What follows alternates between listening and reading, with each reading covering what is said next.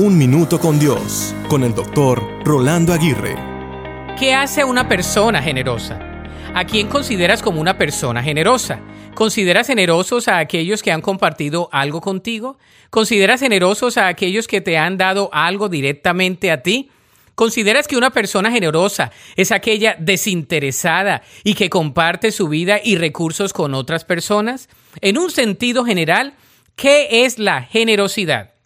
De acuerdo con el diccionario, la generosidad está definida como cualidad de generoso, dadivoso, franco o liberal, aquel que obra con magnanimidad y nobleza de ánimo, aquel que es abundante y amplio.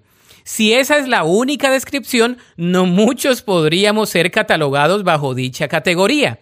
La tendencia humana no es el compartir, sino el apropiarse, reservarse y cohibirse de vivir la vida abiertamente compartiendo con los demás.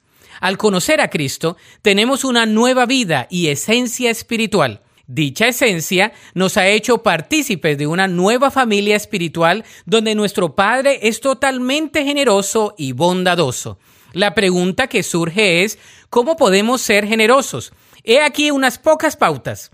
Desarrollando una actitud de contentamiento, reconociendo que hemos sido bendecidos para bendecir y practicando la generosidad al compartir nuestros talentos, nuestros recursos y nuestro tiempo. La Biblia dice en Efesios 4:32, por el contrario, sean amables unos con otros, sean de buen corazón y perdónense unos a otros.